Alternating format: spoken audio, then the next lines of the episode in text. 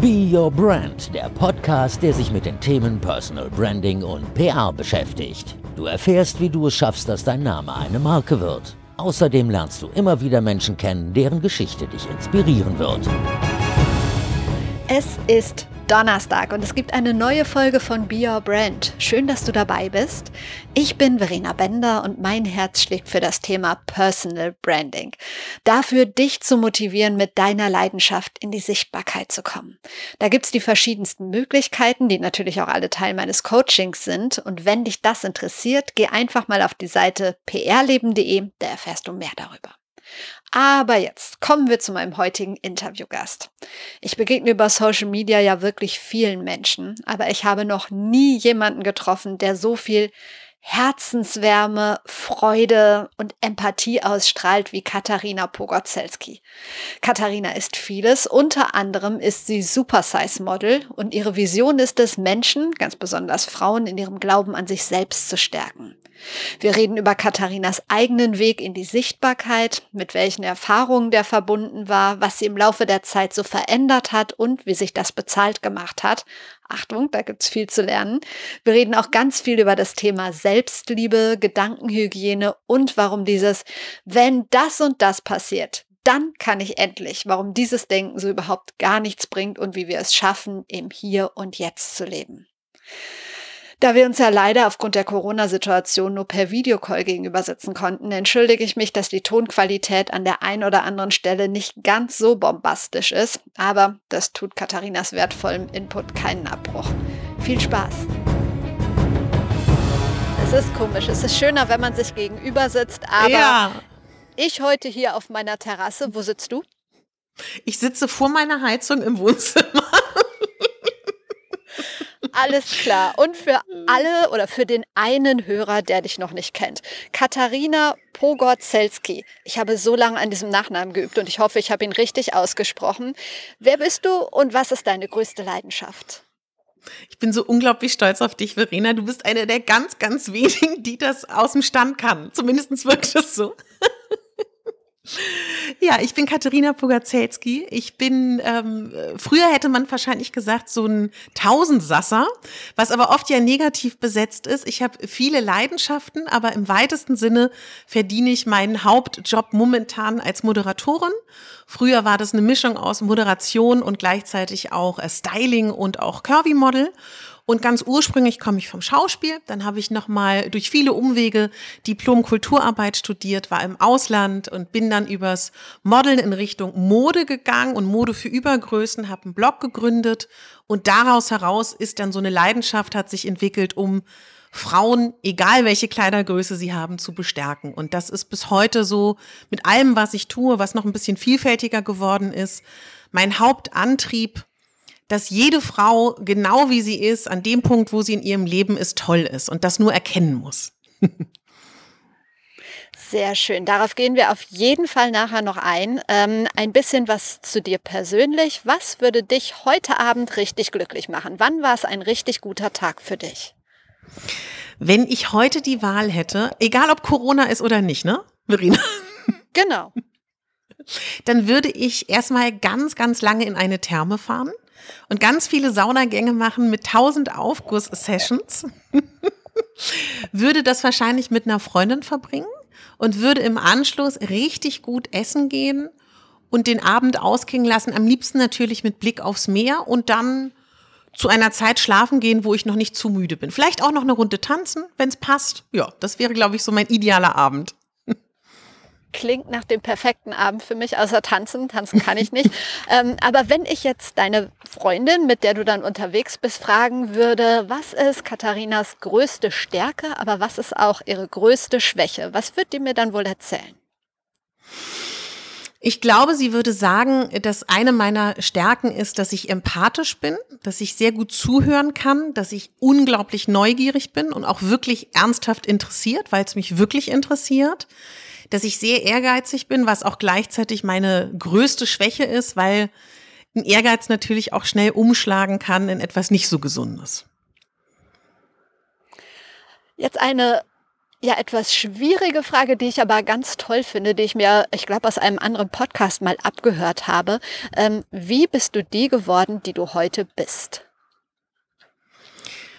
Zum einen aufgrund meiner Erziehung, wo ich unglaublich dankbar bin, dass ich nicht dafür gelobt wurde oder konditioniert wurde, dass ich gut bin, beziehungsweise Lob bekomme, wenn ich klassisch mich verhalte, wie ein Mädchen sich zu verhalten hat, indem ich nie gelobt wurde über meine Äußerlichkeiten, sowohl ins Negative als auch ins Positive.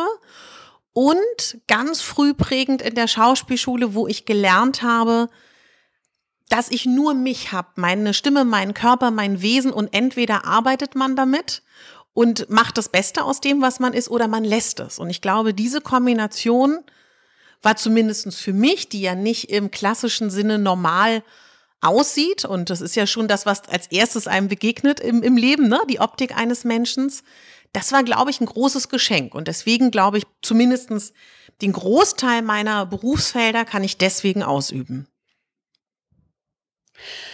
Wir beide sprechen ja heute zum einen, weil du für Bio Brand nominiert worden bist, von der wunderbaren Kati Weber, mit der wir auch beide befreundet sind. Ähm, zum anderen haben wir uns aber, ich glaube, schon vorher über Instagram, ich sag mal, kennengelernt, auch weil wir uns immer noch nicht persönlich getroffen haben. Ähm, und es wäre mir eh ein Bedürfnis gewesen, ja, dich zu interviewen. Du bist irgendwie so der positivste Mensch, der mir im ganzen Internet begegnet ist. Bist du immer so?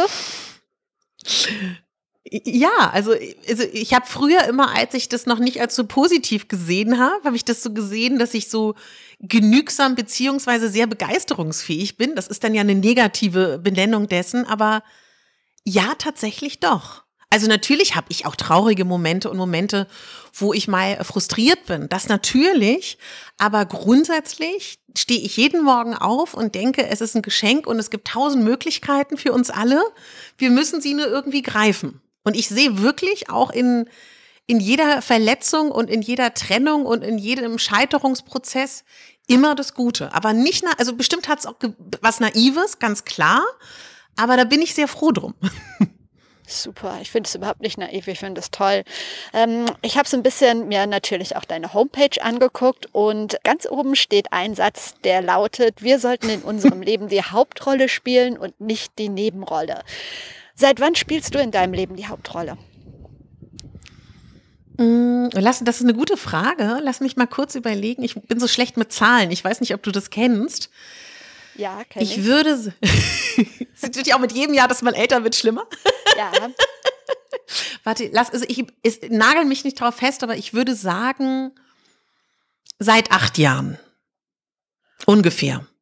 Wow, ich hätte jetzt gedacht, nach deinen ganzen Schilderungen, dass du jetzt sagst, seit deinem ersten Lebensjahr oder so. Warum seit acht Jahren? Mm, ja, weil das schon immer mein Ansinnen ist, dass es auch anderen Menschen sehr gut geht. Also das ist mir wirklich ein Bedürfnis so. Ja. Und dass ich gleichzeitig auch lange Zeit dachte, dass das, was ich so verfolge, dass das, also uninteressant ist das falsche Wort, aber dass das irgendwie, was ist das schon für ein Mehrwert oder was hat das für ein Alleinstellungsmerkmal, dass ich mich darum mit meiner ganzen Energie kümmern kann. Ich glaube, das kennen ja auch viele, dass man so denkt, naja, also das ist, ich bin jetzt ja auch nicht irgendwie äh, Astrolog, Astro, weiß ich nicht, Astrophysikerin oder Ärztin, ich rette keine Kinderleben. Also weißt du, das war so lange so ein Punkt. Und ich glaube auch, dass das auch noch nicht so lange so ein Thema ist, dass Menschen sich wirklich verwirklichen möchten, beziehungsweise dass man weiß, dass es zu einer gesunden Lebensführung gehört, auch darüber nachzudenken, dass man gut zu sich selber ist. Ich glaube, das spielt da so ein bisschen mit rein. Und ich hatte auch tatsächlich ein Erlebnis, dass ich im Bekanntenkreis ein kleines Kind fast so ein Jahr betreut habe, auch so weitgehend, dass ich äh, zu wenig anderen Dingen gekommen bin. Also so, ich würde schon so sagen, ein bisschen wie eine Mutter. Weißt du, auch mit Arztbesuchen und mit Impfungen und mit diesem ganzen Ding und auch ein Jahr lang, was ja alle Mütter kennen, dass man so ein Winter auch sehr einsam ist, wenn man mit einem Kind zu Hause ist. Und das war auch richtig so, dass ich das gemacht habe. Und ich bereue das auch nicht. Und ich finde das auch schön. Ne? Also da habe ich dem Lebewesen Energie geschenkt und umgekehrt. Aber das war schon so ein Moment, dass ich so dachte, wenn ich jetzt nicht aufpasse, dann lebe ich nicht meine Träume. Dann, dann geht, dann, dann dümpelt das so vor sich hin, was auch total in Ordnung ist. Aber ich habe so gespürt, ich möchte irgendwie dann doch noch mehr.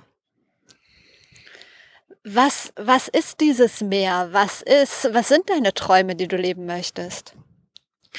Also dieses Mehr ist vor allen Dingen jeden Menschen daran zu erinnern, dass er großartig ist und dass er ja was ganz Kostbares ist und dass ich glaube, dass jeder Mensch auf diesem Erdball die, die Umwelt, die Welt und sein Umfeld bereichern kann. Und ich glaube aber, dass jeder in diesem Alltagstrott und mit den Herausforderungen, die jeder von uns hat, sei das Familie, sei das Beruf und was da alles so ist, man sich so schnell auch vergisst und das irgendwie komplett untergeht. Und ich habe so das Gefühl, oder zumindestens würde ich mir wünschen, wenn ich Menschen dabei helfe, das nicht zu vergessen, dass sie großartig sind. Vielleicht kann man das so runterbrechen. Sehr schön. Ich komme gleich auch noch mal auf deine Selbstliebewoche und so weiter zu sprechen. ähm, vorher noch ein paar andere Sachen, was ich auch auf deiner Homepage gefunden habe. Man kann dich als Personal Shopperin buchen. Wen würdest du mhm. gerne mal einkleiden? Huh, das ist eine ganz gefährliche Frage. Ach, grundsätzlich glaube ich, alle Frauen, die denken, warum soll ich mich schön machen? Ähm, da bin ich nicht wichtig genug für oder wenn ich das und das Gewicht erreicht habe, dann gebe ich Geld dafür aus. Also ich würde das eher gar nicht so auf Personen beziehen, sondern grundsätzlich global auf alle Frauen, die sich nicht wichtig genug nehmen, beziehungsweise denken, dafür gebe ich jetzt kein Geld aus. Also weißt du, das ist dann eher so eine, bei mir geht's ja auch speziell nicht nur darum, wirklich einen Style zu ändern, sondern auch alles, was damit einhergeht. Also auch im besten Falle jemandem zu helfen, sich auch besser zu fühlen. Deswegen kann ich das jetzt, da glaube, da müsstest du so einen richtigen Stylisten fragen, der wird dir wahrscheinlich jetzt zehn Namen nennen und sagen, da kann ich noch den Style optimieren oder den. Also das weiß ich auch in meinen Fernsehprojekten war das immer so, dass es gab so diese zwei Stylisten. Es gab die, denen es wirklich um, um den reinen Stil geht, um die reinen Moderegeln, welche Farbe mit was und welchen Figurtyp kann man so hervorheben.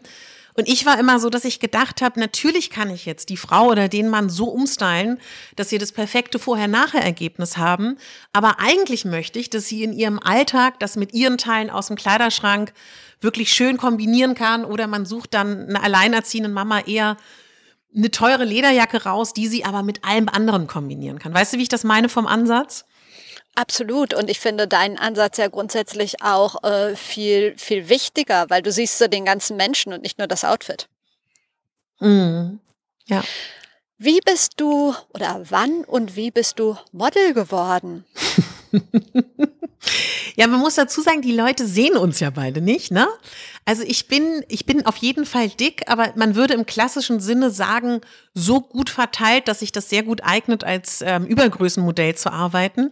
Das wissen heute alle, aber vor 20 Jahren wusste das keiner, weil das war früher auch überhaupt nicht so bekannt. Deswegen hat man als junges Mädchen nicht darüber nachgedacht, wäre das was. Das ist ja heute ganz anders. Tatsächlich in Antwerpen, als ich dort äh, zu Besuch war, wurde ich angesprochen. Also so, so ganz klassisch, wie es meistens ist. Ja, und dann ähm, hast du Kataloge gemacht oder warst du auf dem Laufsteg? Hast du alles gemacht? Genau, also grundsätzlich war das hauptsächlich ja ganz am Anfang in Belgien und in den Niederlanden.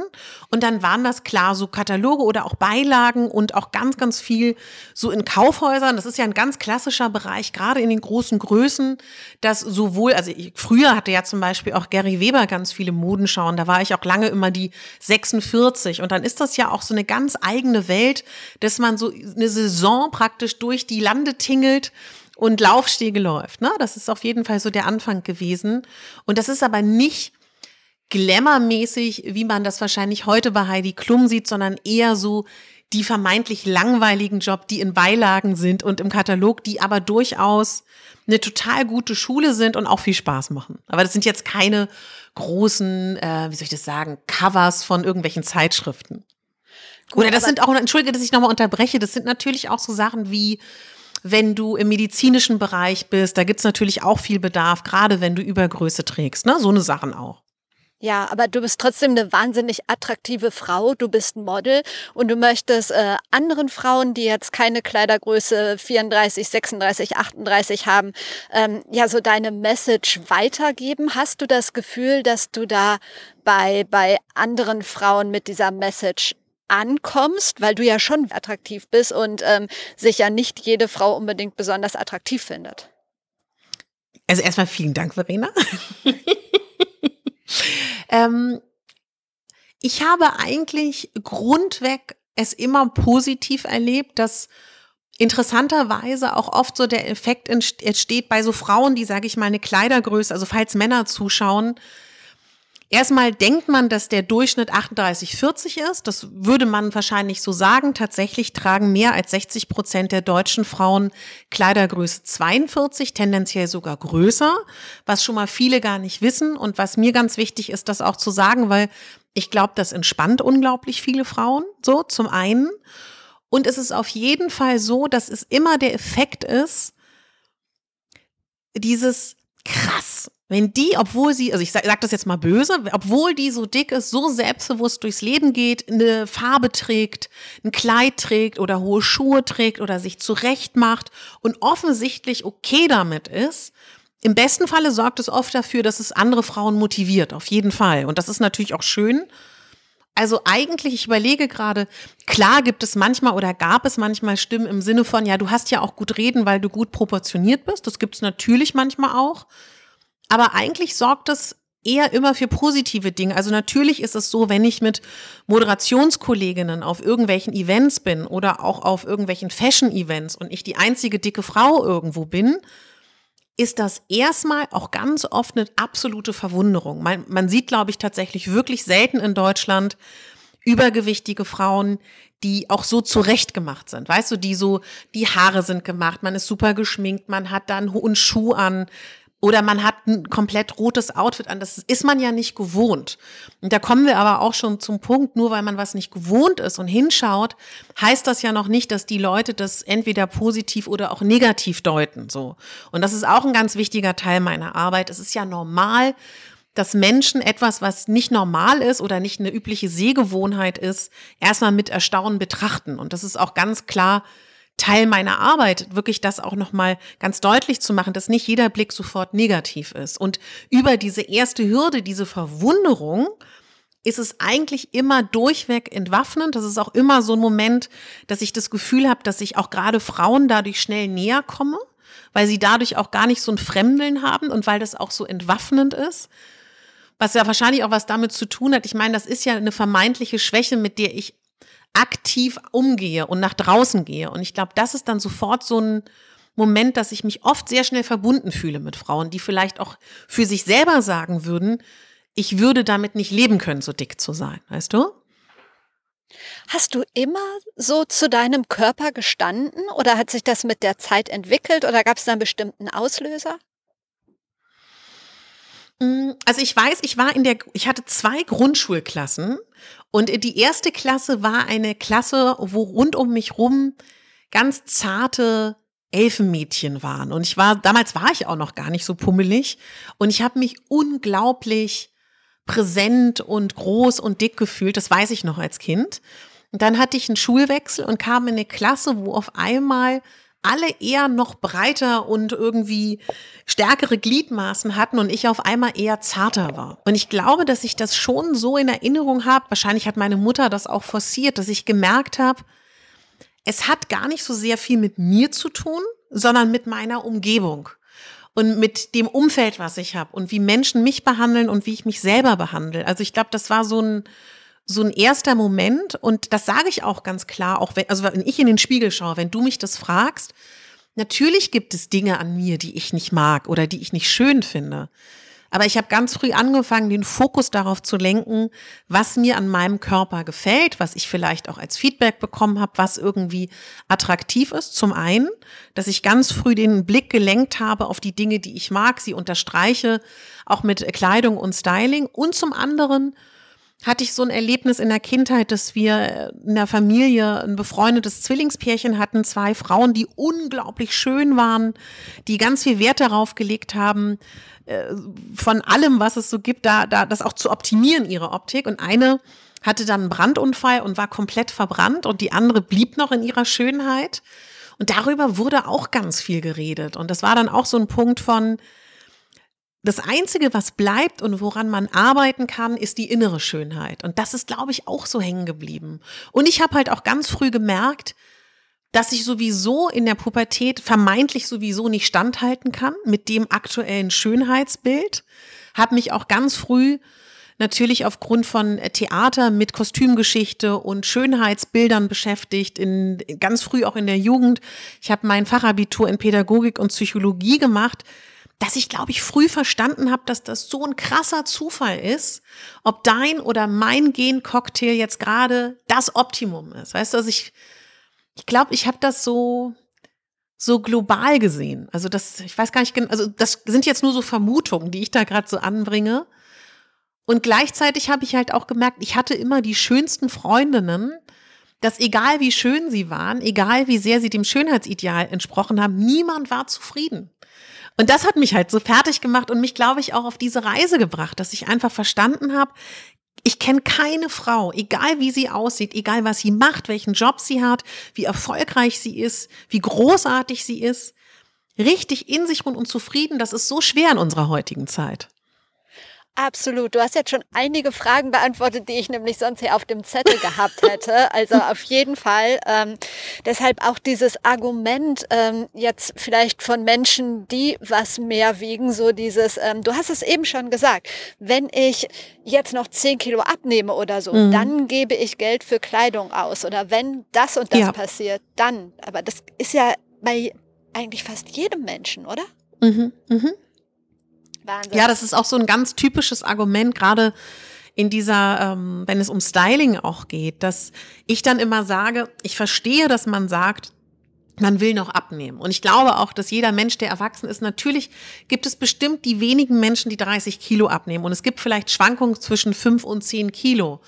Aber ich glaube, wenn man in ein paar Kleidungsstücke wie zum Beispiel ein Mantel oder Dinge, die Gewichtsschwankungen mitmachen, investiert und auch sich schöne Kleidung kauft, dass einem das enorm helfen kann, sich gut zu fühlen. Aber dieses Gefühl von, ich erreiche die und die Kleidergröße und wenn ich die und die Kleidergröße erreicht habe, egal welche Figur man hat, dann kann ich mir das Kleidungsstück leisten, dann kann ich mir den Partner suchen, dann erreiche ich dieses und jenes. Das, das ist halt so etwas, was ich über das Styling gelernt habe, dass das eigentlich für viele Bereiche gilt und dass ich da gerne so ansetzen würde zu sagen, nee, wir sind jetzt im Hier und Jetzt und wir machen jetzt das Beste aus den Bedingungen. Und dann glaube ich, wenn man diesen Hebel kriegt, ist vieles viel, viel leichter. Und vielleicht auch noch mal kurz dazu sagen, man könnte jetzt ja sagen, dass es unglaublich oberflächlich ist, dass ich jetzt sage, es hilft, wenn man über Styling geht, so. Ich glaube aber, das vielleicht kommt das auch ein bisschen von diesem Theater-Background, wo man ja auch eine Figur über Kostüm aufbauen kann. Ich kann ja nur von mir reden. Und ich weiß zum Beispiel, das gilt gerade auch für Übergewicht. Viele Menschen haben natürlich auch noch ein Klischee im Kopf. Ich weiß, dass ich komplett anders behandelt werde da draußen. Also ich sitze jetzt gerade in der Wohnung, wenn ich zurechtgemacht und gestylt bin, als wenn ich das nicht bin. Und das ist doch ein Hebel, den man für sich nutzen kann. Ganz abgesehen davon, dass ich glaube, viele von uns sich viel wohler und schöner und zufriedener fühlen, wenn man sich um sich kümmert. Und das kann ja ganz unterschiedlich sein. Für den einen ist es die schöne Jeans und das T-Shirt, für den anderen ist es das Kleid, für den einen ist es Wimperntusche, der andere mag drei verschiedene Lidschattenfarben. Aber ich glaube schon, dass es sich lohnt, da sich ein bisschen mit zu beschäftigen gebe ich dir vollkommen recht. Und ähm, ich finde es ja so toll, dass du mit deiner Botschaft auch rausgehst und die Leute versuchst zu erreichen oder du erreichst eine große Zielgruppe. Genau das ist das ja, was ich bei Be Your Brand gerne jedem vermitteln möchte, mit seiner Message rauszugehen. Ähm, kannst du erzählen, wann du so das erste Mal gedacht hast, boah, ich will jetzt mit dieser Botschaft Leute erreichen und was der erste Schritt in die Öffentlichkeit war? Hm. Hm, ich glaube, so vor zwei Jahren ungefähr, also dass ich so gemerkt habe, also ich, vielleicht kann ich das nochmal kurz so ein bisschen aufrollen. Ich bin halt ähm, auf Instagram gestartet mit so einer Kombination, dass ich zum einen Sehgewohnheiten ändern wollte, dass es mir wichtig war, eine Bildsprache zu haben, die eins zu eins genauso auch eine schlanke Frau haben könnte. Das fängt über die Bildbearbeitung an, das fängt über das Styling, über die Pose, über das Setting an. Teilweise war das auch von mir versucht, das bewusst ironisch zu machen. Im Nachhinein würde ich sagen, hat es semi geklappt, weil es hat natürlich auch ganz viele Männer angezogen, die ich gar nicht unbedingt auf meinem Account haben will, die das einfach nur sexy finden oder einen Fetisch haben. Aber das war ja nicht mein Gedankengang. Mein Gedankengang war, ich will eine Sehgewohnheit ändern. Und zum anderen dieses Wissen, was ich als Übergrößenmodel gewonnen habe, von es gibt in dem und dem Land die und die Kleiderfirma. Weißt du, also heute ist das ja auch anders als früher, dass ich vermitteln wollte, wo bekommen die Frauen die Kleidungsstücke und gleichzeitig Frauen auch noch inspirieren wollte, ähm, wie sie ein Outfit zusammenstellen. Und das war natürlich eine Kombination, die sehr gut gematcht ist mit vielen Firmen. Also das heißt, ich hatte in der Zeit sehr, sehr viele Kooperationen. Und es war auch vom Volumen so, dass ich sagen würde, dass das gleichwertig war mit meinen Moderationsjobs und, und, und Modeljobs. Also das war eine sehr arbeitsame Zeit. Und ich habe dann aber irgendwann gemerkt, vor so ich, vielleicht auch anderthalb Jahren oder zwei Jahren, dass das eigentlich nicht das ist, was ich will oder das, was ich vermitteln will. Natürlich teile ich gerne noch mein Wissen über Mode, aber mir geht's um andere Dinge. Und ich möchte vor allen Dingen auch nicht mehr dieses typische ähm, Curvy-Model sein, was vor allen Dingen auch Männer toll finden, weißt du? Und damals, das, im Nachhinein denke ich, das ist vielleicht auch ein Moment, darüber reden wir ja auch gerade in deinem Podcast über Marken. Ich würde im Nachhinein sagen, an dem Punkt würde ich jedem raten, such dir eine Beraterin, wenn Verena Zeit dafür hat, frag Verena oder buch dir irgendjemanden, der dir hilft, dann zu switchen in einen Account oder in eine Sprache, die dir gefällt, so. Also, weil das ist schwer alleine. Und da habe ich mich alleine so durchgewurstelt und das ist auch bis heute nicht leicht. Aber das war so der Moment, wo ich gemerkt habe, so will ich das nicht. Und so erreiche ich auch nicht die Frauen, die mir wichtig sind. Und dann, also du bist mit Instagram Ach so, ja. ähm, Entschuldige, genau. Nee, nee, kein Problem. Ja, nee, ich habe vergessen weiter, weiter zu erzählen. Genau, und dann habe ich gesagt, okay, das Erste, was ich mache, ist, ich kann es mir leisten finanziell ich höre erstmal auf, komplett zumindest ein halbes, dreiviertel Jahr mit den Kooperationen. Ich habe alle auslaufen lassen, ich habe keine neuen angenommen, weil ich dachte, wenn ich keine Kooperation mehr habe, habe ich auch keinen Druck mehr, irgendwas zu erfüllen. Das heißt, ich kann mich selber erfinden. Das heißt, ab dem Moment, wo ich keine Kooperation mehr hatte, konnte ich darüber nachdenken, was mir wichtig ist. Und das ist, das ist ein total befreiender Moment. Das ist natürlich auch erstmal ein total gruseliger Moment, wenn du gewohnt bist, dass Instagram ja vor allen Dingen auch ein, eine bezahlte Arbeitsstelle ist. So. Und das war dann der Moment, wo ich gemerkt habe, okay, es befreit mich. Ich mache nicht mehr diese klassische Bildsprache. Und auch zu merken, und das war, das, ich glaube, das ist ja auch das, was wahrscheinlich für deinen Podcast interessant ist. Ich komme ja von diesem, Schauspiel, man muss perfekt sein, alles muss gut sein. Dieses klassische, ähm, ob ich Kopfschmerzen habe, interessiert das Publikum nicht. Also weißt du, ich bin, um das auch zu erklären, ich habe, als mein Vater gestorben ist, am nächsten Tag moderiert. Also ich kann das und ich bin auch so gedrillt und groß geworden. Und dann aber zu merken auf Instagram, wenn du wirklich ehrlich bist und äh, deine Verletzlichkeit zeigst und dich zeigst, und das war bei mir zum Beispiel, ich habe über Jahre mein Lachen gehasst, aber es gehört ja zu mir, weißt du? Und in dem Moment, Nein. wo ich angefangen, ja, und in dem Moment, so, wo ich angefangen so habe, schönes Lachen. in dem Moment, wo ich angefangen habe, das, was ich ja gelernt hatte, das Unperfekte zu zeigen und das vermeintlich nicht Interessante, weil das muss ich dir auch sagen. Vielleicht kann, du kannst, du kommst ja auch aus dem professionellen Bereich. Ich habe gedacht, wen interessiert denn das, was, was nur so dahergesagt ist, was meine Gedanken sind? Weißt du, so im Sinne von, das ist jetzt kein Styling-Ratgeber, das ist jetzt kein, wie kombiniere ich etwas, das ist keine Geschichte vom Set, wie ich mich gerade schminken lasse, das ist kein Backstage von einer Filmaufnahme, sondern das sind nur meine Gedanken. Und das, das ist immer noch schwer, aber als ich das angefangen habe zu verändern, hat sich auch das Verhalten der Leute, die mir folgen oder auch neue Menschen komplett verändert. Und das ist aber etwas, wo ich im Nachhinein denke, das musst du mal sagen, was du denkst. Wenn man sowas vorhat, lohnt es sich, jemanden zu holen, der einem hilft. Ich weiß nicht, wie du das siehst. Ich sehe das ganz genauso. Also es ist schon ja, für viele sinnvoll, wenn sie jemanden haben, der ihnen hilft, zumindest wenn es ein bisschen schneller gehen soll. Ähm, aber was ich jetzt sagen wollte zu deinen, es sind nur meine Gedanken. Dieses nur ist ja eigentlich, das musst du ja streichen, weil genau das bist ja, ja du. Ja. Das ist ja das Spannende. Ja, Wann genau. Aber das war der Gedankengang, weißt du, damals. Ja. Ja. Weil es ist halt nicht professionell. Es ist ja kein Text, den mir jemand gibt. Es ist keine ähm, wie moderiere ich etwas, sondern das ist ja praktisch so die pure Essenz. Genau, aber es ist ja auch keine Fernsehshow. genau, und Fall. das aber auch erstmal zu verstehen. Genau, und das, das finde ich nämlich ist ein Punkt, weil ja auch viele Instagram so verteufeln, was ich momentan unglaublich spannend finde, seitdem ich diesen Weg gehe, würde mal sagen, seit einem halben Jahr noch stärker. Ich glaub, weiß gar nicht, ob du, das musst du mal sagen, könnte man das auf einer anderen Plattform so machen? Und es ist halt so eine, so eine direkte Kommunikation mit den Menschen, die dir da zuschauen.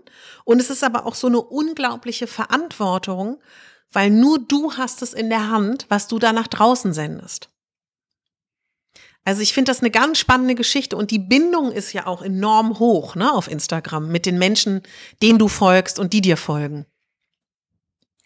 Absolut, wobei ich finde, auch bei dir ist es ja trotzdem noch die Kombination mit deinem Podcast, würdest du das nicht sagen? Doch, auf jeden Fall. Das stimmt. Das, äh, genau, ich dachte, es interessiert dich jetzt nur Instagram, aber ja, auf jeden Fall. Du Wenn es so darum mich. geht. Wenn es so darum geht, wie kann man jetzt verschiedene Portale verknüpfen, dann finde ich persönlich, wenn jemand einen Podcast machen möchte von den Leuten, die dir zuhören, ist Instagram perfekt. Weil du kannst so wunderbar also wenn sich das ein bisschen deckt, wenn deine Podcast-Hörer auch auf Instagram sind und umgekehrt, Du kannst so toll, was ich übrigens jedem empfehlen kann, es liegt auch daran, dass für mich Schreiben sehr lange dauert. Du kannst ja auch auf Instagram, wenn du die neueste Software hast, Sprachnachrichten einsprechen. Ne? Und dass du halt wirklich ganz nah mit deiner Zielgruppe bist, dass du sie befragen kannst, dass du dir anhören kannst, was sie gerne als Inhalte hätten. Also du kriegst ein eins zu eins Feedback, was natürlich auch, glaube ich, für manche sehr anstrengend sein kann. Das muss man lieben, das muss man auch mögen. Aber diese Kombination aus Podcast und Instagram ist, glaube ich, total schön, wenn man Inhalte aufbereiten will für seine Zielgruppe. Absolut. Und durch diese Sprachnachrichten, jetzt erinnere ich mich wieder, du hast mir nämlich, glaube ich, auch als erstes eine Sprachnachricht geschickt. Und ähm, das ist nochmal ja. etwas persönlicher und ähm, mhm. wertschätzender mhm. und ähm, mhm. bindet die Zielgruppe mehr, oder? Machst du das häufig?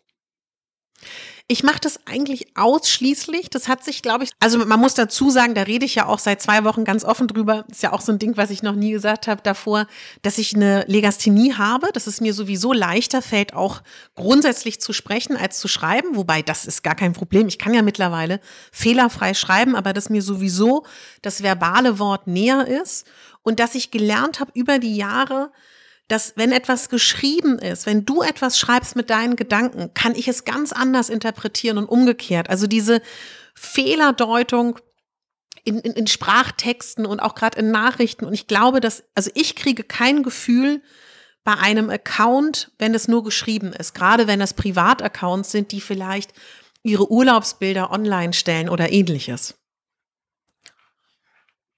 Ich weiß genau, was du meinst. Ähm, du hast gerade die letzten zwei Wochen angesprochen. Ähm, du hast eine ja, Selbstliebe-Woche gestartet. Ne? Magst du mal erzählen, was das genau ist? Also diese eine Woche, von der du gerade sprichst, diese Selbstliebe-Woche, die habe ich ins Leben gerufen, weil zum einen ich mich wirklich auch frage, ich weiß, das ist ein Thema, das ist wichtig. Ich weiß, das ist ein Thema, das bewegt mich und das bewegt auch viele von den Frauen, die mir folgen. Und ich immer so das Gefühl habe, wenn man sich so eine Folge anhört oder ein, eine Passage in einem Buch liest und man kehrt wieder in diesen Alltag zurück, dass das so verpufft. Also ich finde, das Geheimnis liegt ja grundsätzlich in allen Dingen, die man verändern will, in diesem Alltäglichen. Und ich dachte, wenn ich sieben Tage mit denen gemeinsam da durchgehe, dass wir vielleicht, und wenn es nur eine Mini-Sache ist, die wir dadurch ändern können. Und das, und auch einfach, weißt du, sich zu entscheiden als Zuhörer, sieben Tage dir Zeit für dich zu nehmen, über ein Thema nachzudenken, das fand ich einfach unglaublich spannend. Und auch für mich fand ich das natürlich spannend. Absolut. Hast du drei Tipps für mehr Selbstliebe? ja, also ich meine, das kann bestimmt keiner mehr hören, der auch in diesem Bereich tätig ist, aber ich glaube da trotzdem ganz fest dran.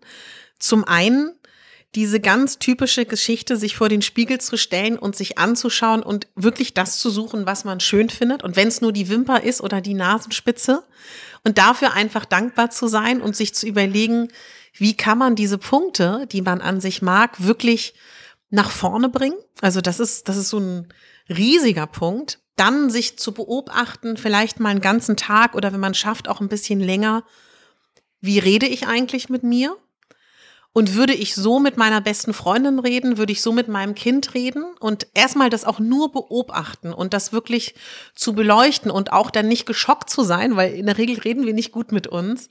Und im zweiten Schritt sich vielleicht wenn wir das vielleicht noch mal einen Tag machen, immer wieder das zu ersetzen mit irgendwas liebevollem oder irgendetwas nettem, weil das ist glaube ich so das, was am wichtigsten ist, einfach mal sich zu beobachten, wie ist man zu sich oder auch grundsätzlich sich zu fragen, warum man sich so behandelt. Und natürlich kann man jetzt da ganz tief in die Kindheit gehen und gucken, wo kommt das her? Das kommt ja bei uns allen irgendwo her.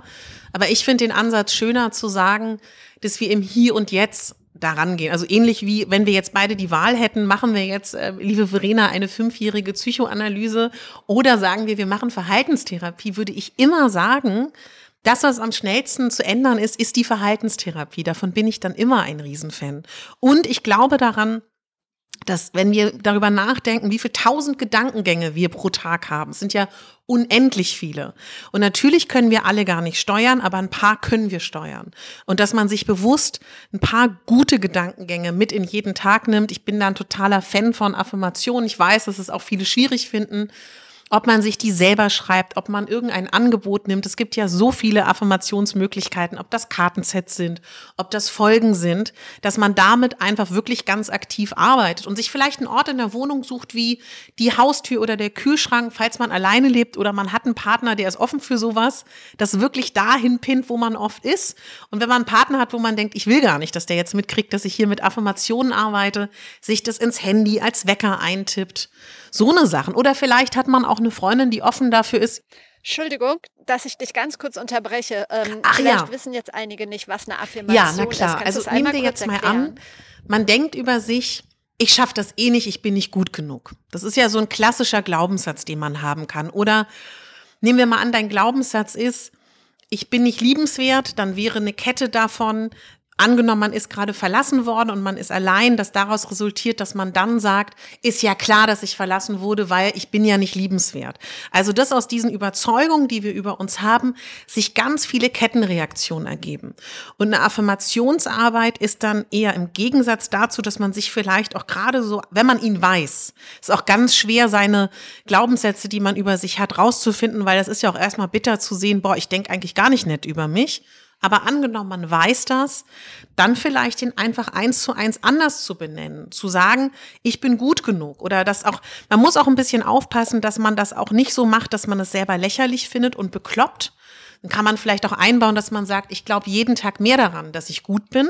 Das muss man so ein bisschen gucken, wie man da eingestellt ist. Und indem man das einfach jeden Tag sagt, vielleicht auch gerade vorm Schlafengehen oder wenn man gerade aufgestanden ist, wo das Unterbewusstsein das noch schön aufnimmt, dass man das, auch wenn es absurd klingt, irgendwann mehr annehmen kann. Ob man es gleich glaubt, ist vielleicht die andere Frage. Aber dass das, was man bewusst machen kann, dass man sich füttert mit guten, liebevollen Gedanken über sich selber. Und das ist, glaube ich, das hat für mich persönlich auch wenig mit Spiritualität oder Esoterik zu tun, gar nicht, weil das ja oft so gesehen wird. Ich finde, das hat eher was damit zu tun mit einer Selbsthygiene oder Selbstfürsorge, dass man gut zu sich ist.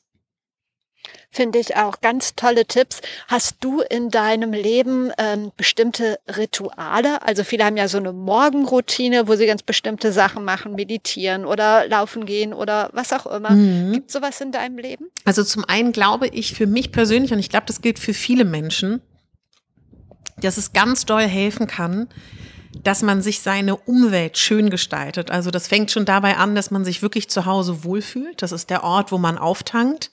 Das geht weiter mit, wie ist mein Umfeld, dass ich regelmäßig alle paar Jahre mir anschaue, wie sind die Menschen um mich rum? Man sagt ja auch, die fünf Menschen, die dich am meisten umgeben, prägen dich am meisten. Und da zu gucken, tut mir das überhaupt so gut? Dann ganz klar auch äh, körperlich, sei das, dass ich versuche, jeden Tag irgendetwas zu machen, sei das eine Bürstenmassage, sei das kalt duschen, sei das ähm, sich eincremen mit einer Creme, sei es in die Sauna gehen, sei es sich zu bewegen. Genügend trinken, das ist tatsächlich etwas, was, woran ich ganz stark arbeiten muss, weil es mir schwerfällt. Aber ich weiß einfach, wenn ich nicht genug trinke, ist es total schwierig. Und ja, klar, ich meditiere auch jeden Tag und mache die Wechselatmung, aber glaube, fast noch wichtiger ist für mich persönlich diese Gedankenhygiene. Also ich finde Meditation, du, ich glaube, du meditierst ja auch, das hilft unglaublich. Es ist ein ganz tolles Tool, was einen sofort runterbringt. Und ich glaube, jeder sollte mal schauen, ob er da was für sich findet. Aber noch wichtiger ist diese, dieses Leben sich zu schaffen, in dem ich mich wohlfühle, würde ich sagen. Ja, ich glaube, in einem Leben, in dem man sich nicht wohlfühlt, kann man den ganzen Tag meditieren. Ähm, das hilft trotzdem nicht. Ja. Ja. Ich habe ähm, ja über Instagram auch um Fragen gebeten. Ein paar hatte ich gerade schon eingebaut, aber ich habe hier noch zwei so separat geschrieben, die würde ich dir gerne stellen. Eine Frage mhm. war, wie gehst du mit Rückschlägen um, sei es beruflich oder privat? Was sind da so deine Learnings, deine eigenen Erfahrungen? Hm. Hatte ich tatsächlich sehr viele. Ich habe auch so das Gefühl, das gehört so bei mir dazu. Ich denke da gar nicht mehr viel drüber nach. Also ich versuche das wirklich in dem Moment, sei das eine berufliche oder auch eine private Trennung oder auch ein Scheitern, dass ich einfach auf Null setze, auch gar nicht groß darum trauere oder verharre, was auch nicht immer gut ist, um Gottes Willen, sondern dass ich sofort Vollgas mich wieder ins nächste stürze oder das nächste versuche anzugehen. Also ich bin da nicht groß im Trauern, ich bin da auch nicht groß am Zweifeln und ich sage mir dann auch immer, das hat nicht gepasst. Weißt du, das hat jetzt nichts damit zu tun, dass der andere oder ich irgendeinen Fehler gemacht haben, dass irgendetwas, also ich suche da keine Fehler und ich bin auch nicht irgendwie äh, verbittert oder traurig, sondern das sollte dann nicht sein. Das hatte aber eine Berechtigung eine gewisse Zeit und jetzt kommt das nächste. Und im allerbesten Falle schaffe ich das dann, irgendwelche ja, Learnings mitzunehmen. Das ist natürlich besonders schön, wenn man das schafft und sich zu sagen, im, im nächsten Schritt versuche ich es dann besser zu machen. Sehr schön. Eine andere Frage, ähm, auch ganz spannend. Wie kann man Menschen entgegentreten, die denken, dass Dicksein immer mit unfit oder ungesund Leben zu tun hat? Also erstmal glaube ich, grundsätzlich kann man dagegen grundsätzlich ganz wenig machen, weil das natürlich auch damit zusammenhängt, dass das ein Bild ist, was da ist. Das ist ein Bild, was über Jahrzehnte und Jahre gefüttert wurde, was in den Medien natürlich auch ganz stark vertreten ist. Und ich verstehe auch die Frage, ich glaube, es ist nicht die Aufgabe von jedem dicken Menschen oder übergewichtigen Menschen, die Welt zu verändern oder die Sicht der Gesellschaft zu verändern. Das kann man auch gar nicht. Ich glaube, sich auf sich zu konzentrieren und für sich zu gucken, habe ich denn das Gefühl als übergewichtige Frau, dass ich mich gut ernähre, dass ich äh, mich gut bewege und dass ich alles tue, dass ich gesund bin. Und wenn dem so ist, dann ist das halt so. Also wir können ja äh, riesige tradierte Bilder gar nicht so groß verändern, sondern eher mit dem eigenen Tun und Handeln ein gutes Vorbild sein. Ich glaube, wenn ich für mich sage, ich zeige auf meinen Social-Media-Kanälen oder wenn man nicht öffentlich ist, privat, dass ich mich gut ernähre, dass ich mich gut bewege, genügend schlafe, dann mache ich das und dann wird das vielleicht gesehen und wahrgenommen oder auch nicht. Also weißt du, wie ich das meine? Diesen Kampf zu kämpfen, der macht einen nur mürbe, der macht einen nur fertig und das kann man eh nicht verändern. Ich glaube, das kann man auf ganz viele andere Bereiche auch übertragen, ja. auf ganz viele andere Fragen. Kleiner Sprung. Wenn du mit einem Menschen, den du dir wünschst, einen Tag verbringen könntest, ein Mensch äh, lebend oder tot, wer wäre das? Mit wem würdest du gerne mal einen Tag verbringen? Ja, ich, also ich, ich, ich mache es mal jetzt spontan, ohne viel nachzudenken, weil ich mir gerade komplett alle sieben Staffeln aus ähm, Höhle der Löwen reinziehe, weil mich das als Fernsehformat fasziniert. Weißt du, so wir beide vom Fernsehen, ne? das ist einfach spannend, wie ist sowas aufgebaut. Und weil ich einfach wirklich fasziniert bin, hat auch was damit zu tun, dass Judith Williams natürlich auch vom Teleshopping kommt. Also dadurch habe ich da natürlich noch mal eine andere Connection. Aber das würde ich gerne, ich würde mal gerne so einen Tag mit ihr, also wenn sie Geschäftstermine hat und da an ihrem Imperium sitzt und gleichzeitig auch die Balance hält, das würde mich interessieren, weil auf mich wirkt sie, das wissen wir ja alle nicht, ob es so ist, das weißt du wahrscheinlich als Journalistin besser als ich, für mich wirkt das sehr gut in der Balance. Und das kann ich mir persönlich, ich habe keine Kinder, gar nicht vorstellen, wie das funktionieren soll. ähm, genau, ich würde gerne wissen, wo du dich in fünf Jahren siehst. Ja, also ich möchte ja immer noch und ich träume davon, ja, dass ähm, Deutschland bereit ist für eine weitere übergewichtige Moderatorin. Das wünsche ich mir persönlich. Das fände ich schön. Wenn es nicht klappt, macht es auch nichts, aber das fände ich toll. Dann würde ich sehr, sehr gerne irgendwie mir ein Format kreieren, egal auf welcher Plattform, wo ich noch mehr meiner großen Leidenschaft, Menschen Fragen zu stellen, wenn ich das noch mehr ausleben darf. Egal was es dann ist, das würde ich mir wünschen, dass ich das noch stärker machen kann.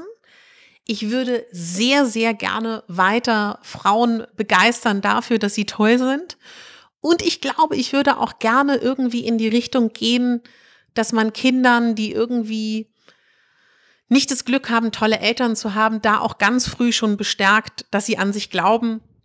Und natürlich ist es optimal, wenn Menschenleben schon früh anfängt, dass da dass man nicht erst mit 30, 40 anfangen muss, an sich zu glauben. Also das fände ich auch schön. Ich hätte gern irgendwie eine Möglichkeit, an einem See zu wohnen, den ich dann jeden Tag umrunde. Und hoffentlich bin ich dann zufrieden. Weil das ist schon so, das, ist, ähm, ich bin, ich denke jetzt, dass ich entspannt älter werde. Ich weiß es aber nicht. Und ich wünsche mir das für mich sehnlichst, dass ich da entspannt mit bin.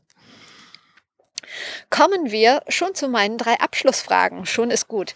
Ähm, welche beiden Menschen würdest du mir als Interviewgäste für Be Your Brand empfehlen? Ja, dann würde ich natürlich sagen Judith Williams. Wir, du, ich bin da drin, ich kann nicht anders. Hattest du sie schon? Nee, ne? Nein. Ähm, dann, du darfst jetzt bitte nicht Judith Williams nennen. Ähm, Verspreche ich hast dir. Hast du ein ganz persönliches Role Model und wenn ja, wer ist das?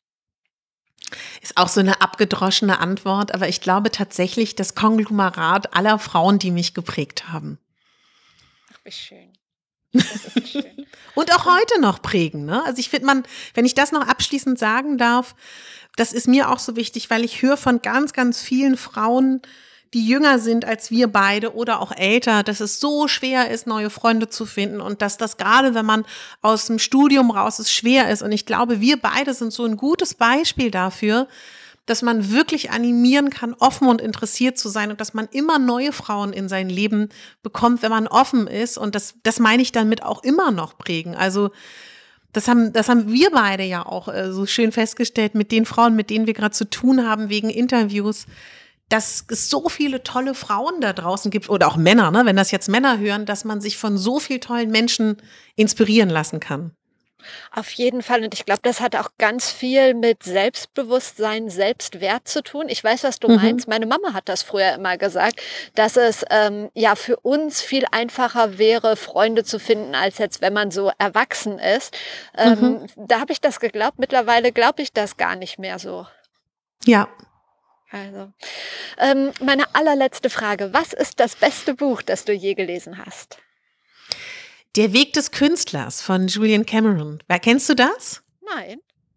Also was heißt das beste Buch? Lass es mich so sagen, ich meine das nicht literarisch, ich meine das auch nicht intellektuell, aber es ist ein Buch, was ich damals gelesen habe, wo es praktisch darum geht, wie man es schafft, seine Kreativität wieder anzuregen. Und das sind dann so klassische Sachen, dass sie zum Beispiel auch, sie nennt es Morgenseiten, heute sagt man Journalen. Also diese ganzen Sachen stehen da drin, die einem helfen können, wieder kreativer zu werden. Und das hat mich damals, also ich hab, muss auch ehrlich sein, ich habe es auch zehn Jahre nicht mehr gelesen. Ich glaube, ich habe es mit, weiß ich nicht, 19, 20, 21 gelesen und das hat bei mir einen ziemlich großen Aha-Effekt so bewirkt. Ich weiß gar nicht, ich müsste es nochmal heute lesen, um zu beurteilen, wie ich es heute sehen würde. Aber ich fand das toll. Schön. Ich packe das in die Show Notes. Natürlich auch deine Instagram-Seite und deinen Podcast, den ich sehr empfehlen kann. Hm. Und dann sage ich vielen Dank für das tolle Gespräch. Ja, vielen Dank, dass du mir die Zeit geschenkt hast. Ich hoffe, du konntest ein bisschen was mitnehmen aus dem Gespräch. In den Show Notes findest du auch noch mal ein paar Infos, die Buchtipps und den Link zu Katharinas Podcasts. Außerdem gibt es da den Link zu meiner Seite und solltest du Interesse an einem persönlichen Personal Branding Coaching haben, entweder via Zoom oder face to face, dann melde dich einfach bei mir. Ich arbeite super gern mit dir zusammen an deiner Positionierung und wenn du magst, können wir einfach mal unverbindlich telefonieren. Wenn dir der Podcast gefallen hat, würdest du mir einen mega Gefallen tun, wenn du kurz über Apple Podcast mir fünf Sterne hinterlassen würdest. Das hilft mir sehr. Das hilft übrigens allen Podcastern. Also wenn ihr einen Podcast toll findet, gebt ihm einfach fünf Sterne. Das dauert nicht lange. Lasst uns gern vernetzen über Instagram, LinkedIn, Twitter oder sonst irgendeiner Plattform. Ich wünsche dir jetzt noch einen schönen Tag. Wir hören uns hier wieder am Donnerstag. Bis dahin, trau dich rauszugehen. Ich glaube an dich.